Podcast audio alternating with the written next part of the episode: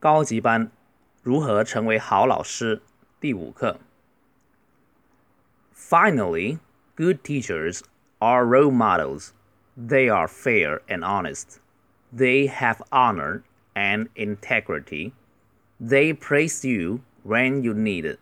They encourage you when you are down.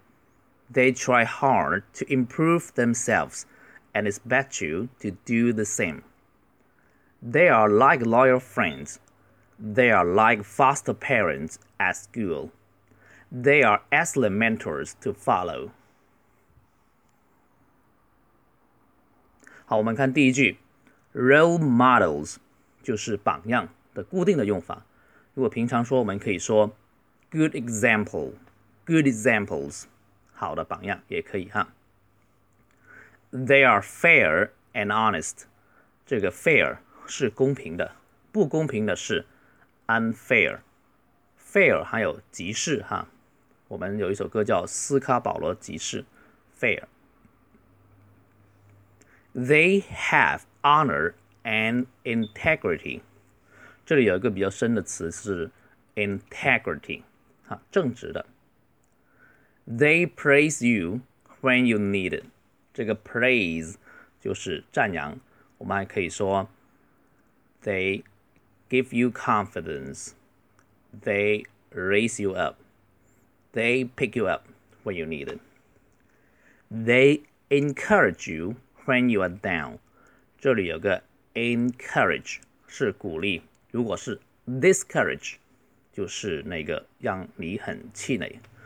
When you are down, down 就是后当广东人说的，但这个 down 就发音比较难。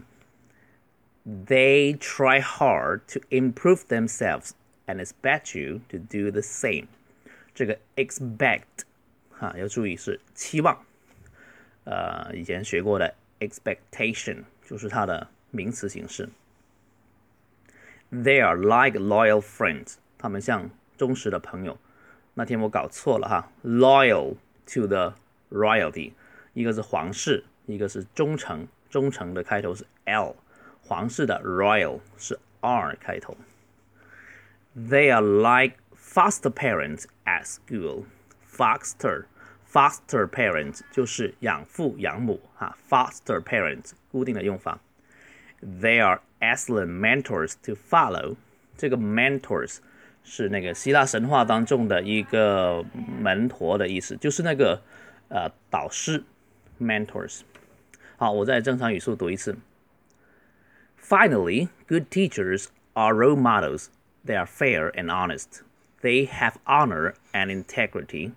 They praise you when you need it. They encourage you when you are down.